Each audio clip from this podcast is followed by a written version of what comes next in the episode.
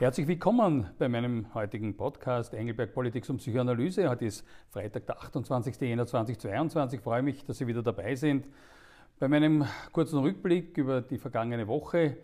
Dieses Mal ist es ein bisschen ein Blick sozusagen in die Welt, also äh, vor allem Ukraine, äh, wo ich ja in Kiew war auf einem Besuch und äh, auch äh, diese Woche ist auch äh, sehr geprägt vom äh, Holocaust-Gedenktag, äh, der gestern war.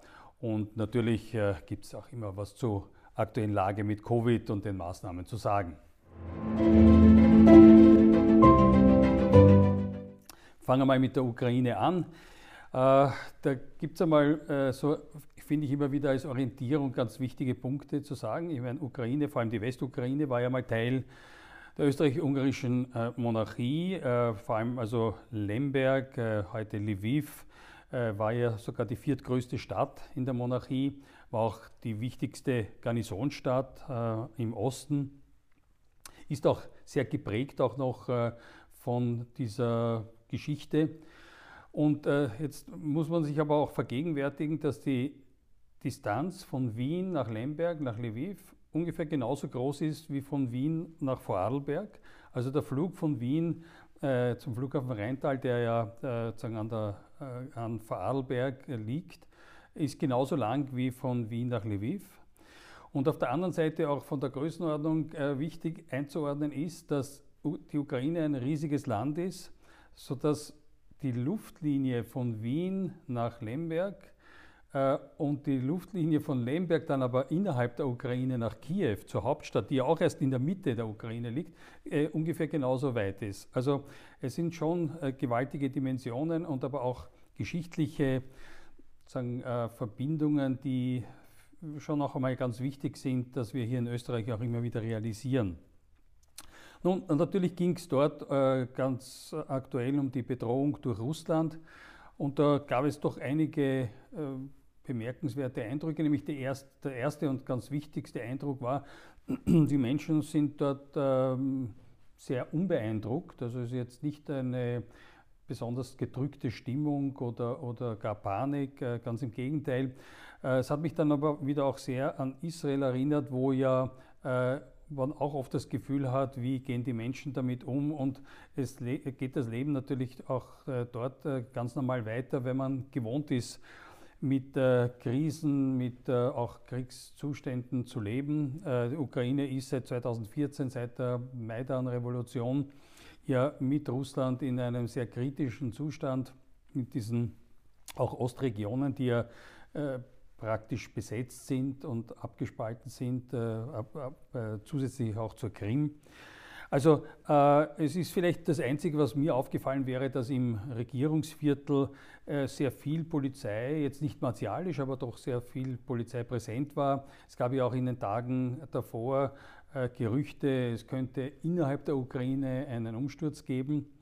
So, und die Frage war in den Gesprächen, die ich dort geführt habe, was sind eigentlich die möglichen Szenarien, ähm, die jetzt äh, mit Russland anstehen?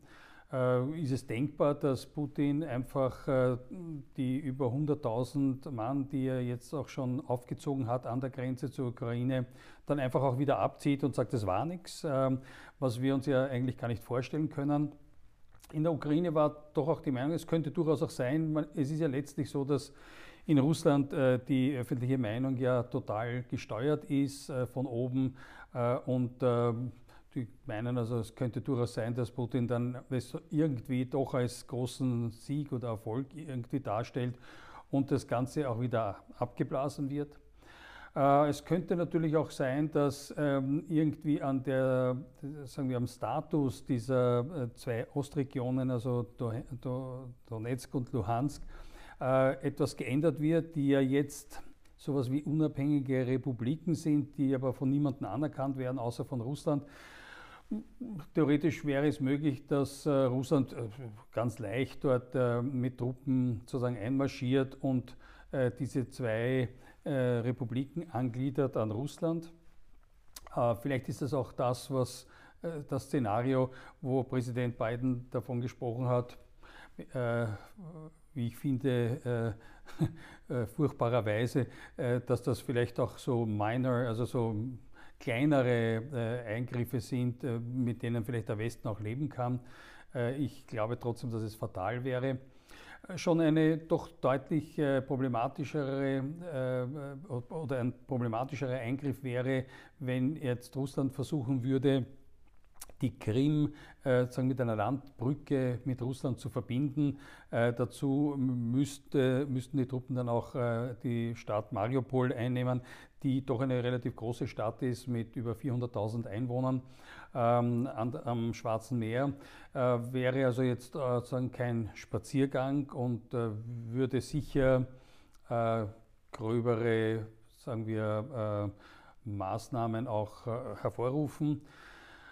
Bis hin äh, zu dem, was, womit auch äh, gerechnet wird als Möglichkeit, nämlich äh, einer, ein Stürmen von Kiew selber, wobei gar nicht so von der, von der Ostseite her, weil es einfach relativ weit ist, sondern es würde dann eben auch im Nachhinein Sinn machen, warum Russland jetzt auch äh, Truppen an der weißrussischen Grenze zur Ukraine mobilisiert hat und stationiert hat, weil von dort es eigentlich ein relativ kurzer Weg nach Kiew wäre und äh, verbunden mit äh, einem Sturz der, der, der, derzeitigen Regierung und äh, das Einsetzen sozusagen wieder eines willfährigen Regimes, ähm, wie es ja vor 2014 war, äh, bis hin eben auch noch einmal zu diesem inneren Umsturz, ähm, der aber für nicht sehr wahrscheinlich gehalten wird.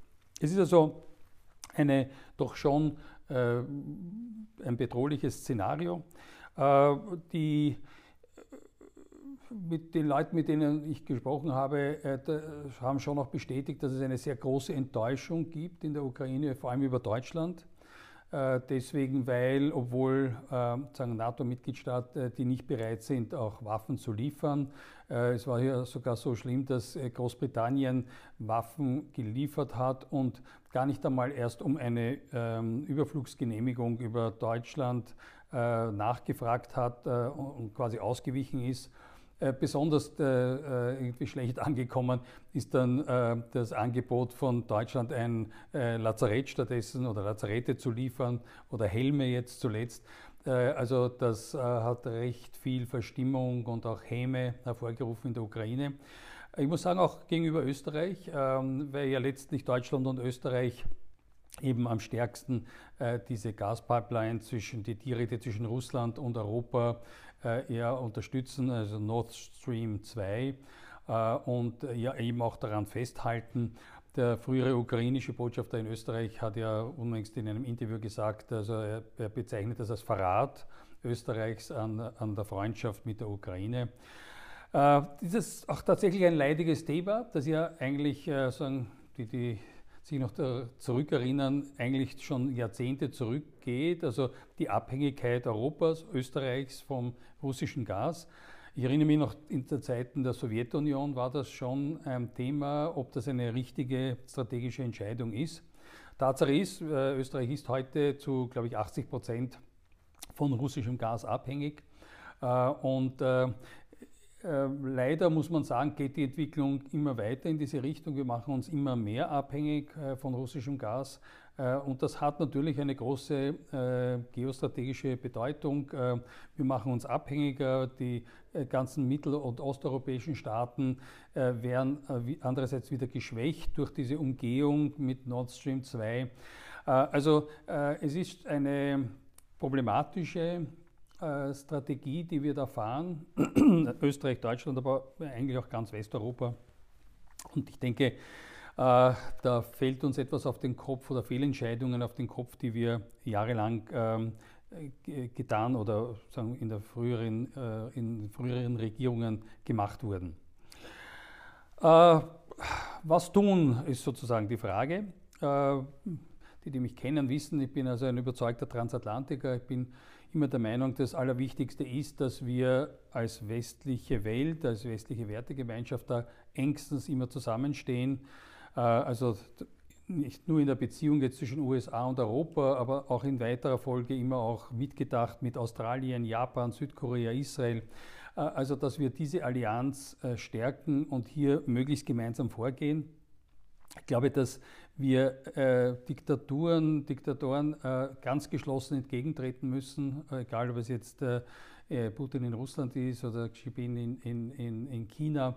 Äh, ich glaube, da ähm, darf es keinen Millimeter Platz zwischen unseren Positionen geben. Wir müssen da sehr entschlossen dem entgegentreten. Ich glaube, das hat die Geschichte gelehrt. also es ist für mich immer das Wichtige, die Lehre aus der Geschichte ist einerseits natürlich nie wieder Krieg, äh, Lehre aus dem Zweiten Weltkrieg. Äh, mir fast noch wichtiger ist, nie wieder äh, Verbrechen wie im Zweiten Weltkrieg, nie wieder sagen, ein, ein klein Beigeben gegenüber Diktaturen äh, und, und, und äh, äh, diktatorischen Regimen. also ich denke, da sollten wir sehr daran festhalten.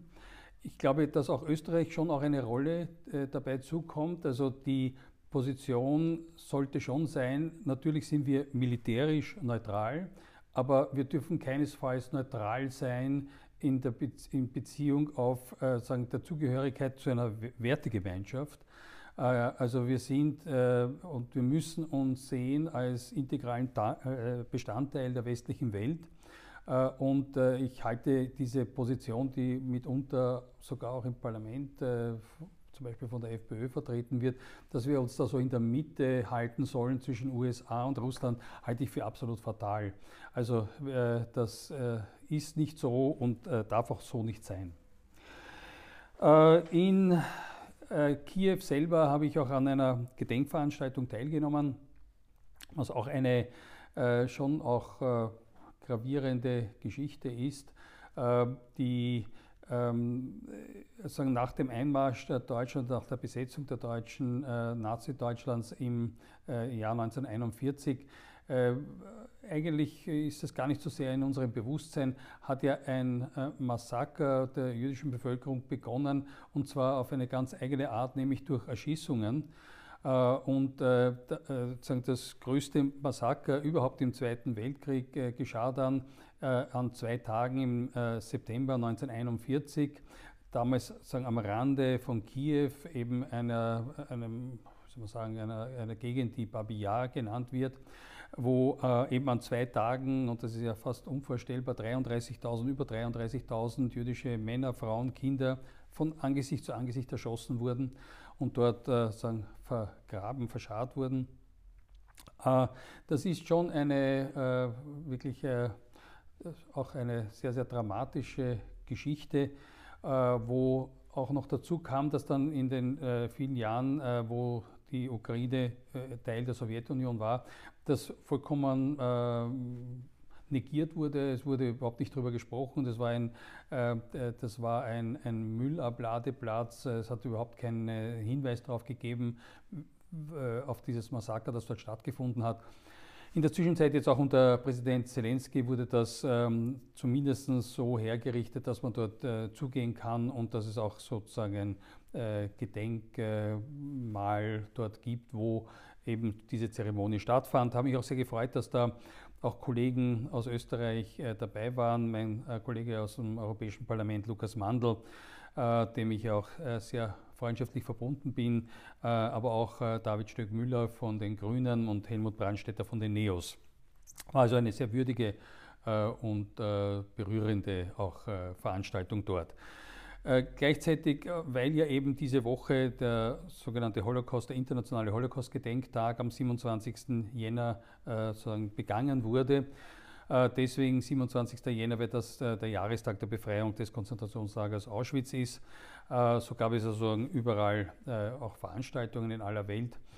In Österreich war es gestern eben ein Besuch gemeinsam mit dem israelischen Außenminister Yair Lapid im Konzentrationslager Mauthausen wo auch äh, Bundeskanzler Nehammer, Außenminister Schallenberg, äh, Innenminister äh, Karner und auch Landeshaupt Landeshauptmann Stelzer dabei waren.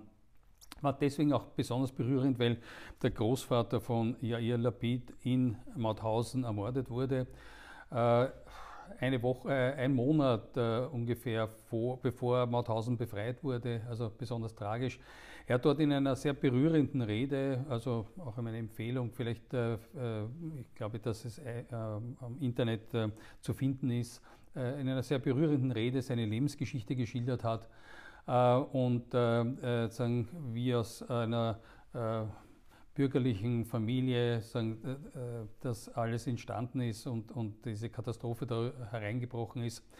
War eine wirklich berührende Rede, gab wirklich einige Tränen, Rührung, Umarmungen. Es war also wirklich sehr berührend, sehr bewegend. Und es hat auch eine, äh, wieder mal auch ein Beweis für auch eine ganz neue Ära der Beziehungen zwischen Israel und Österreich. Also es war eben äh, Bundeskanzler äh, anwesend, der auch noch einmal persönlich und auch im Namen der Republik sich entschuldigt hat für die Verbrechen, die geschehen sind hier. Äh, eben und also Bundeskanzler, Außenminister, Innenminister, Landeshauptmann und auch in einer unglaublich freundschaftlichen, verbundenen Atmosphäre. Äh, und das äh, wurde auch äh, von ähm, Außenminister Lapid sehr gewürdigt.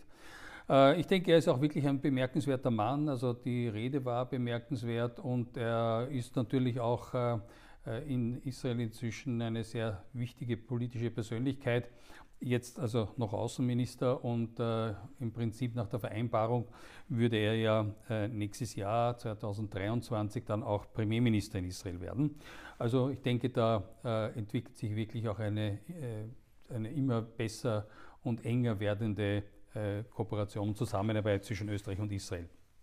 Schlussendlich möchte ich auch, auch aktuell was zu Covid sagen. Ich habe es schon letzte Woche gesagt, dass ich äh, tatsächlich auch äh, überzeugt davon bin, dass wir die, die Maßnahmen eigentlich schnellstmöglich zurückfahren sollten. Äh, also die Einschränkungen im Handel, äh, die Sperrstunde auch wieder schrittweise immer weiter nach hinten verlegen. Ich glaube, es macht keinen Sinn mehr. Wir könnten das durchaus riskieren. Ich glaube, dass die Menschen auch in Österreich es verdienen, dass wir ein bisschen mutiger, ein bisschen optimistischer jetzt auch auf die äh, nächsten Wochen zugehen. Äh, wir können damit rechnen, dass in den nächsten, weiß nicht, eine Woche, zehn Tage die Spitze überschritten ist. Äh, danach, so wie jetzt exponentiell die Fallzahlen steigen, äh, werden sie auch exponentiell auch wieder fallen. Äh, also wir können eigentlich davon ausgehen, dass das in den nächsten Wochen letztlich schon äh, eben in diese sogenannte endemische Phase übergeht wo wir dann eben wirklich wieder da, da, dazu zurückkehren, dass es dann auch die Verantwortung jedes Einzelnen ist, durch Impfung, durch Selbstschutz, was auch immer, äh, sich vor dieser Krankheit zu schützen. Und außerdem äh, gibt es in der Zwischenzeit ja auch immer mehr Medikamente, Behandlungsmethoden, äh, wo ähm, äh, letztlich, wenn auch jemand erkrankt, es doch ähm, äh, Möglichkeiten gibt, vor einem schweren Verlauf zu schützen. Also ich glaube, dass da auch im ÖVP-Club ähm, merke ich eine unglaubliche Mobilisierung eben dafür, dass äh, die Maßnahmen raschestmöglich beendet werden. Bin neugierig, wie sich das in den nächsten Tagen auch entwickelt innerhalb der Koalition. Äh, wie gesagt, ich hoffe, dass wir da bald eben zu einem viel optimistischeren Blick in die Zukunft kommen. Also, weil das ja auch immer ein, für mich immer ein wichtiger Punkt ist, einen optimistischen Ausblick auch an, an das Ende zu setzen. Ich denke, das wäre es für heute eine doch sehr, sehr spannende, auch äh, berührende Woche, äh, wichtige Woche. Ich freue mich, dass Sie dabei waren äh, bei meinem Podcast Engelberg Politik und Psychoanalyse und freue mich, Sie dann auch nächste Woche wieder freitags wiederzusehen. Alles Liebe, schönes Wochenende.